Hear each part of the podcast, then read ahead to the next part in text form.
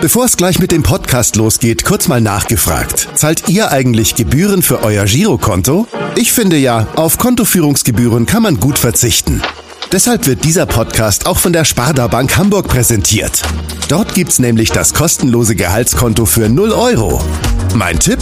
Jetzt mit nur wenigen Klicks online oder in der Filiale zur Sparda Bank Hamburg wechseln und Gebühren sparen. Und nun geht's los mit dem Podcast. Präsentiert von der Sparda Bank Hamburg. HSV, wir reden weiter. Der tägliche Abendblatt-Podcast in Corona-Zeiten rund um den Hamburger Sportverein. Es ist Dienstag, der 31. März und auch heute melden wir uns mit unserem täglichen HSV-Telefon-Podcast.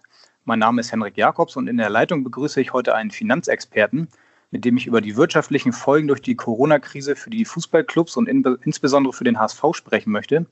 Herzlich willkommen, Markus Silbe, Chef des Analysehauses FMR aus Frankfurt. Ja, guten Tag. Ähm, ja, ich bin ja äh, eigentlich Aktienanalyst, aber dadurch, dass ich auch äh, die BVB-Aktie äh, beobachte, ist sozusagen das Thema Fußball auch für mich ein tagtägliches äh, Beobachten und Analysieren. Ja, also Sie beschäftigen sich mit dem Finanzmarkt und aber auch gleichzeitig mit dem Fußballgeschäft. So kann man das ähm, sagen oder wie würden Sie es äh, beschreiben? Genau, Finanzmarkt und, und äh, Fußballmarkt gleichermaßen, da der BVB ein, ein, eine gelistete Aktie ist und äh, Teil unseres äh, ja, Beobachtungspools ist. Ja, dann wissen Sie natürlich äh, besser als ich, dass aktuell die Corona-Krise ja nicht nur die gesamte Weltwirtschaft durcheinander bringt, sondern vor allem auch den Fußball. Ähm, was würden Sie sagen, worin besteht aktuell die größte Gefahr für die Profiklubs durch die Corona-Krise? Ja, ich, ich also dass es natürlich den gleichen Effekt hat wie, wie auf alle Menschen, dass wir erstmal äh, zu großen Teilen äh, nicht mehr nach außen gehen, ähm, ist erstmal der gleiche. Aber wenn man es jetzt auf die wirtschaftlichen Faktoren äh, reduziert, dann ist das Thema aktuell, was sozusagen, ich sag mal, den, den Pfad für die nächsten Jahre ausmacht, ist, äh, wird die Bundesliga-Saison oder wird der Profifußball in ganz Europa komplett beendet diese Saison, wird diese Saison vorzeitig beendet oder wird es bei einer reinen Verschiebung bleiben und werden wir die Saison im Mai, Juni beenden und dann im nächsten Jahr äh, vielleicht äh, dann weiterhin mit Geisterspielen die in die neue Saison starten. Also da muss man wirklich unterscheiden, mhm. ist es sozusagen komplett aus, ist die Saison zu Ende ähm, und dann müssen wir sich anschauen, was die Implikationen sind oder ist es nur eine Verschiebung. So was man sagen kann, ist, dass es definitiv so sein wird, dass es keine Heimspiele mehr mit Zuschauern geben wird. Das heißt, es wird definitiv die Saison wie auch immer mit Geisterspielen beendet. Das heißt, den wirtschaftlichen Verlust infolge von äh, Ticketeinnahmen werden definitiv bei allen Vereinen äh, sozusagen wegfallen. Mhm. Und da der HSV jetzt als Beispiel noch fünf Heimspiele gehabt hätte, reden wir hier von neun bis zehn Millionen Umsatzverlust, die äh, der HSV dieses Jahr definitiv noch haben wird. Ja, das andere Szenario ist natürlich, dass die Saison komplett abgebrochen wird, weil man diese Krise jetzt aktuell so schnell nicht mehr in den Griff kriegt. Was würde das dann bedeuten für die Clubs, insbesondere hinsichtlich des TV-Geldes? So, das große Thema ist, wie gesagt, das TV-Geld, weil wir reden hier noch von der letzten Zahlung äh, von dem TV-Geld für diese Saison. Das ist für die äh, Clubs der ersten und zweiten Liga knapp 384 Millionen. Äh, und runtergebrochen jetzt äh, bezogen auf HSV für die zweite Liga sind es noch ungefähr 62 Millionen. So, ähm, das Thema ist, wenn die Spiele nicht mehr stattfinden werden, ist natürlich auch die Zahlung äh, wird dann dementsprechend auch zurückgezogen. Das heißt, die zweite Ligamannschaften bekommen in, Summe die 62 Millionen nicht und äh, ausgerechnet beim HSV sind es ungefähr 5,6 Millionen. Das heißt, wenn man das jetzt zusammenrechnet, die 9 bis 10 Millionen Ticketeinnahmen werden sie definitiv dieses Jahr nicht mehr bekommen. Plus die Gefahr, dass vielleicht die Saison abgesagt wird und auch noch 5,6 Millionen ähm, TV-Gelder nicht kommen, ist aktuell der, ich nenne es mal Worst-Case-Fall, dass dem HSV jetzt im, im letzten, in den letzten Monaten des Geschäftsjahres noch knapp 15 Millionen Umsatz fehlen werden. Mhm. Der SV hat sogar selbst intern, so meine ich gehört zu haben, von 20 Millionen schon gesprochen ähm, natürlich noch nicht extern bestätigt. Ähm, welche oder sehen Sie da sogar ein existenzielles Problem auf den HSV zukommen? Sollte sich äh, dieser Fall äh, bewahrheiten? Gut, da muss man das, ich sag mal, muss es dann ein bisschen anschauen. Also man muss sich angucken, ähm, also der HSV hat ja vorher schon Verluste gemacht äh, auf operative Ebene. Das heißt, das wird sich sozusagen nochmal verstärken. Äh, wenn man sich jetzt auf bilanzieller Seite das anschaut, ähm, hatte der, der Verein ähm, ähm ein Eigenkapital äh, Ende 18, 19 von 41 Millionen. So, wenn man jetzt davon ausgeht, dass, dass das, der Verlust sich nochmal um 15 bis 20 Millionen vergrößert, als er bisher eh schon eingeplant war, reden wir dafür, davon, dass das Eigenkapital sich äh, ja auch deutlich abschrumpft. Also ich glaube nicht, dass wir dieses Jahr äh, ein Eigenkapital im negativen Bereich haben. Aber da, da sozusagen die Budgetierung auch wahrscheinlich für die nächsten Jahre tendenziell nicht so positiv sein wird, ist natürlich schon die Frage für, für den HSV, wie, wie sehr man sich in der Zukunft aufstellen will und wie man sozusagen ähm, auch die Zahlungsfähigkeit aufrechterhalten will, wenn gewisse Gelder einfach nicht mehr fließen werden. Und da gibt es, sag mal, verschiedene Möglichkeiten, wie man das aufhängt. Mhm. Bei Borussia Dortmund, da sind sie ja nah dran. Da gab es schon auch die Signale aus dem Vorstand von, von Hans-Joachim Watzke, auch glaube ich von, von der Mannschaft schon, dass man da auf Gehälter verzichten wird. Ähm, glauben Sie, dass äh, das bei allen Clubs, auch beim HSV, dann ähm, ja, kommen muss, um auch diese wirtschaftlichen Probleme, die da auf, auf, den, auf die Vereine zukommen, ähm, um die lösen zu müssen? Also ich, also ich sage mal so, wenn man sich anschaut, dass die großen Clubs das ja auf freiwilliger Basis machen, äh, einfach auch weil, ich sag mal, den Spielern, die, ich sag mal, äh, in, im, im höheren Millionenbereich äh, Gehälter sind, ist es tendenziell noch einfacher, äh, nach unten zu gehen, als wenn man jetzt von einem Drittligisten sprechen, die teilweise auch nicht äh, so viel mehr als jetzt ein, äh, ein, Standardbürger verdient. So da ist natürlich die Gefahr viel größer, dass auch der, der Fußballer sozusagen seine laufenden Kosten nicht mehr tragen kann. Aber am Ende muss man sich als Spieler ja auch überlegen, was ist es einfacher, jetzt vielleicht auf 10, 20, 30 Prozent Gehalt zu verzichten, weil ich eh nicht spiele oder eh nicht trainiere, das heißt auch mhm. keine Leistung bringe, oder mein Verein ist in einem halben Jahr pleite. Also ähm, da muss man sich schon als Spieler auch überlegen, äh, ob nicht dieser freiwillige Weg, freiwillige Weg äh, beziehungsweise dieser gedankliche Weg, okay, ich will jetzt meinen Verein ein halbes Jahr unterstützen oder wie lange auch immer diese Krise jetzt noch dauern sollte. Mhm. Ähm, und äh, äh, werde dann, wenn wenn es dem Verein wieder normal geht, dann dementsprechend auch wieder normal entsoldet. Ähm, und ich glaube, das wird auch bei den Fans dementsprechend gut ankommen, wenn man als Spieler von sich aus sagt, hey, ich will dem Verein jetzt helfen, ich will jetzt nicht meine eine Million, zwei Millionen oder wie viel auch immer man bekommt, äh, auch, auch, ich sag mal, zwingend haben.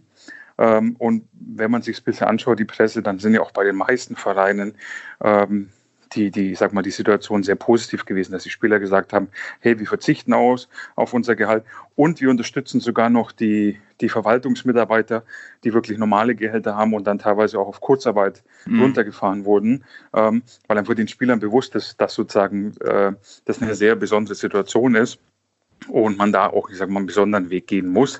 Äh, und wenn man hier von ein paar Monaten spricht, ist es jetzt bei dem Profifußball, ist es nicht so, dass es den Spielern äh, existenzielle Probleme bereitet, ähm, aber es könnte den Verein äh, sag mal, die Existenz bedrohen, wenn ja. sozusagen die Umsätze nicht kommen, die Verluste, Verluste größer werden.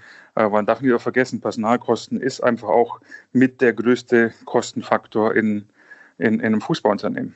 Mhm, klar. Beim HSV ist es ja so, dass es dann noch äh, hier immer wieder auf den Investor, auf Klaus-Michael Kühne, ähm, ja, dass da auch am Ende darauf zurückgegriffen wird, auf seine finanziellen Hilfen. Jetzt ist es gerade so, dass der Vorstandsvorsitzende Bernd Hoffmann freigestellt wurde und Marcel Janssen zum Aufsichtsratsvorsitzenden ernannt wurde.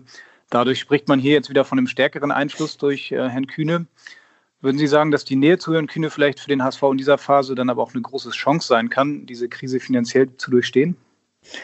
Ich, ich denke schon. Also wenn man sich es anschaut, wenn man jetzt von dem Fall ausgeht von kleineren Mannschaften, die jetzt unter die, die, ich sag mal, die Glocke schauen müssen, okay, wie bekomme ich denn das nötige Cash, um meine Kosten weiterhin decken zu können. Ähm, so, das heißt, für die meisten wird, wird es, äh, wenn es keine, sag mal, staatliche Hilfe gibt, wird es darum gehen, dass man versucht, irgendwie äh, Kredite zu bekommen, vielleicht eine Anleihe aufzulegen oder was auch immer. Der Vorteil für den HSV ist, dass man mit, mit, mit Herrn Kühne eine Person hat, die auch in der Vergangenheit den Verein immer wieder unterstützt hat. Ähm, hat zwar in den letzten Jahren ein bisschen, ist ein bisschen zurückgefahren, aber ich glaube, jetzt ist es wieder ein bisschen aktiver. Das heißt, die Chance ist natürlich schon da. Das heißt, äh, er würde sich wieder beteiligen, äh, würde dann dementsprechend auch eine gewisse Summe äh, in den Verein äh, reinpumpen, äh, ohne, ich sag mal, mal abgesehen von, von, von den Anteilen, jetzt keine Gegenleistung von. Das heißt, ist anders als bei Krediten, muss der HSV das Geld nicht zurückbezahlen. Das heißt, er würde quasi wirklich äh, reines Cash bekommen, das sie erstmal benutzen können, um diese Krise zu überstehen, um sich auch so weit wieder aufzustellen, um auch dann, wenn es wieder losgeht, sich so weit sportlich auch zu halten, zu verbessern, dass man vielleicht auch im besten Fall wieder schnell schafft, in die erste Liga zu kommen, weil ähm, wenn man sich die, die Umsatzzahlen und die Kostenseite anschaut, dann ist natürlich die zweite Liga schon deutlich äh, schwächer als die erste Liga. Mhm. Und ein Verein wie der, wie der HSV, der, der bisher nur einmal abgestiegen ist, natürlich ist immer gewohnt war, in der ersten Liga zu spielen. Und das ist natürlich auch kostenseitig, etatseitig natürlich erstmal schwierig, das äh, innerhalb von einem Jahr direkt umzustellen von erste Liga auf zweite Liga. Und ähm, da man sich jetzt in der zweiten, zweiten Saison in der zweiten Liga befindet, äh, ist natürlich jetzt schon eine wichtige Situation, dass der BV, äh, der, der, der HSV sich nicht sozusagen äh, weiter ins Mittelfeld nach unten entwickelt, sondern weiter oben mitspielt, um im besten Fall schnell wieder hochzukommen, weil da sind zum einen die, die Werbeerlöse als auch die TV-Erlöse deutlich größer und da kann auch ein Verein wie der HSV wieder deutlich besser mitspielen, als wenn man sozusagen in der zweiten Liga äh, mhm. mit die höchsten Einschau äh, Zuschauereinnahmen hat. Ja. Sie haben ja gerade gesagt, wenn Herr Kühne dann Geld gibt, dann erwartet er da keine Gegenleistungen da muss man dann wahrscheinlich gucken, wie man das dann äh, macht, ne? weil einfach so Geld geben, das geht ja nun auch nicht.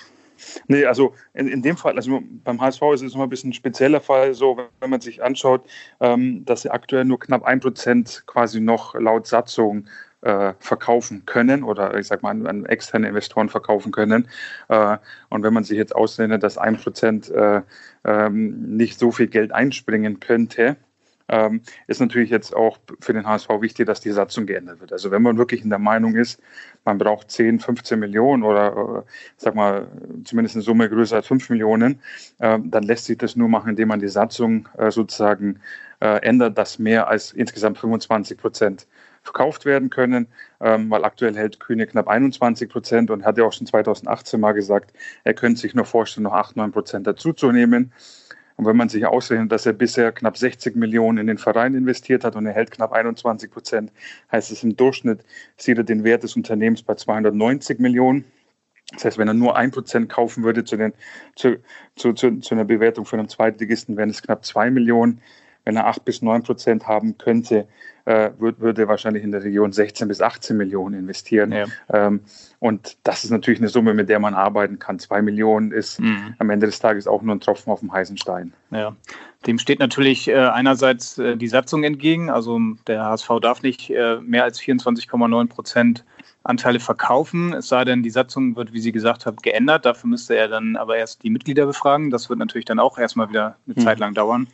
Andererseits steht natürlich auch noch die 50 plus 1 Regel im deutschen Fußball im Raum, die ja die Clubs eigentlich vor der Übernahme von Investoren schützen soll. Können Sie sich vorstellen, dass diese Regel durch die Folgen der Corona möglicherweise sogar kippt, weil die Clubs dann noch stärker darauf angewiesen sind, dass Investoren sie vor einer möglichen Existenz retten? Nee, glaube ich nicht. Also, weil wenn man sich anschaut, ähm, am Ende des Tages will ein Investor sich auch nur bei, bei lukrativen Vereinen einkaufen. Also äh, und äh, den großen Vereinen, die auch in der ersten Liga spielen, die haben tendenziell ja keine, keine existenzbedrohenden, äh, sag mal, Umsatzverluste oder, oder Gewinnverluste. Ähm, ja. so, wenn man jetzt von, von Mannschaften in der zweiten Liga anschaut, da ist eh die Frage, ob es wirklich viele Investoren geben würde, außer vielleicht, ich sag mal, wenn man sich anschaut, wie Hopp, der ja auch irgendwie äh, die Region äh, sehr mag und deswegen sich in die Region investiert hat, oder jetzt auch Kühne, der, der, der, der den HSV mag, ähm, gibt es nicht so viele Vereine, die, bei denen das wirklich, sag mal, dazu führen würde, dass Investoren sagen, hey, ich will jetzt hier äh, Verein XY äh, mhm. einkaufen. So, und wenn man für die kleinen Vereine anschaut, ähm, hat man noch genug Luft, weil die Regel heißt der 50 plus 1. Das heißt, man kann immer noch 50 Prozent von den Stimmrechten äh, verkaufen. Äh, und wenn man jetzt den HSV anschaut, ähm, ist zwar die Satzung so vorgegeben, aber die Satzung bzw. Die, die rechtliche Situation würde ja noch mehr Luft geben. Also selbst wenn Kühne jetzt 8, 9 Prozent kauft, hat man vielleicht knapp 30 Prozent oder knapp 32 Prozent der Anteile verkauft und hätte sogar noch Luft für weitere 18 Prozent. Mhm. Ähm, so deswegen, also jetzt in der aktuellen Situation sehe ich da kein, kein Thema, dass das jetzt wirklich komplett aufgeweicht werden muss, weil man darf auch nicht vergessen, ähm, wenn man das Thema als eine GmbH und Co. KGAA macht, wie es zum Beispiel der BVB und viele andere Vereine haben, äh, ist das Thema, dass man sozusagen die Stimmrechte komplett in, in, in eine eigene GmbH packen kann, die quasi die, die Mutter de, des Vereins ist äh, und trotzdem 100 Prozent der Anteile zu verkaufen. Ja. So, ähm, und das, das wäre vielleicht, ich sage mal, für, für den HSV noch ein Thema, dass man sagen könnte, okay, man will mehr als 50 Prozent der Anteile verkaufen. Ähm, aber die 50 plus 1 Regel geht ja immer im, in Bezug auf die Stimmrechte der, äh, des Vereins und nicht auf die, auf die, sag mal, kapitalmarkttechnischen äh, ja, Eigenkapitalanteile. Meine, meine nächste Frage gewesen. Also Borussia Dortmund haben Sie erwähnt, die sind ja in einer Rechtsform der KGAA organisiert, ist das richtig? Eine GmbH und Co. KGA. Genau. Der HSV hat sich auch schon mal mit diesem Modell beschäftigt, also jetzt nicht, äh, will nicht an die Börse gehen, aber um da die Rechtsform zu ändern von einer AG in eine KGAA, um dann auch mehr Anteile verkaufen zu können. Glauben Sie, dass das eine sinnvolle Lösung oder ein gutes Modell wäre? Sagen wir, am Ende des Tages ist es immer eine Frage, man kann mit der AG, wie gesagt, man hat noch äh, Spielraum bis 50 Prozent. Also von dem her, man könnte noch, selbst wenn jetzt Kühn ein paar Anteile kauft, immer noch weitere äh, Anteile verkaufen. Ähm, so, das heißt, man müsste jetzt nicht zwingend von einer AG in eine GmbH, Co. KGA wechseln, ähm, außer man ist sozusagen äh, auf der Suche, dass jemand wirklich einen deutlich größeren Anteil des Eigenkapitals kauft. Ähm, wenn man sich zum Beispiel anschaut, einer der, der bekanntesten deutschen Vereine, FC Bayern München, ist auch eine AG. Äh, Richtig. Und bei denen hat es bisher auch funktioniert. Äh, bei den anderen Vereinen wie gesagt, die haben es auf eine GmbH und Co. KGA äh, aufgestellt, weil sie theoretisch mehr Anteile verkaufen könnten. Ähm, so, das ist immer eine Frage dann am Ende, will der HSV in der jetzigen Form so bleiben? Dann dürfen sie maximal 50 Prozent verkaufen. Wenn sie es ändern wollen, müssen quasi die Stimmrechte quasi gewechselt werden in, in die GmbH-Tochter. Äh, und dann könnte man theoretisch auch mehr Anteile verkaufen. Ähm, so, aber ich glaube, im Moment hat auch der HSV nicht wirklich die, ich sag mal, die, die, die Problematik, dass man jetzt zwingend umwechseln müsste, weil man, wie gesagt, jetzt aktuell noch knapp 20 Prozent äh, mhm. verkaufen kann, ohne dass man eine äh, Satzung der DFL gegenüber ein Problem hat. Mhm. Was würden Sie denn als Finanzexperte dem HSV raten, so perspektivisch? Wie sollte er sich da aufstellen? Also soll er es weiter mit Kühne versuchen oder sollte er eher versuchen, sich perspektivisch da auch breiter aufzustellen und äh, andere Geldgeber zu finden? Ich sage mal so, das, grundsätzlich ist mehr Investoren immer besser, äh, als wenn ein einziger ist, weil natürlich immer dieses, ich sage mal, äh, das Problem ist, dass man halt den einen Investor mit dem Verein sozusagen in Verbindung setzt. Ähm, aber am Ende des Tages, wenn Kühne auch weiterhin aktiv mit dem Verein zusammenarbeiten will und das, ich sag mal, äh, proaktiv zusammen und, und auch wirklich äh, homogen funktioniert, dann braucht auch äh, ein HSV keinen kein größeren Investor oder einen anderen Investor, weil sag mal, das Ziel sollte natürlich sein, dass man schnellstmöglich wieder in die erste Liga kommt. HSV ist eine erste Ligamannschaft von der Größe, von den Fans, äh, von der Struktur. Ähm, so, das heißt, das Ziel sollte sein, in die erste Liga zu kommen und dann hat man eh eine größere Tragfähigkeit durch TV-Erlöse, durch höhere Werbeerlöse. So, das heißt, man bräuchte eigentlich zwingend nicht mehr viel mehr Geld von extern, außer man macht schlechte Transfers. Aber mhm. Sag mal, das ja, ist davon gab es auch genug in Hamburg.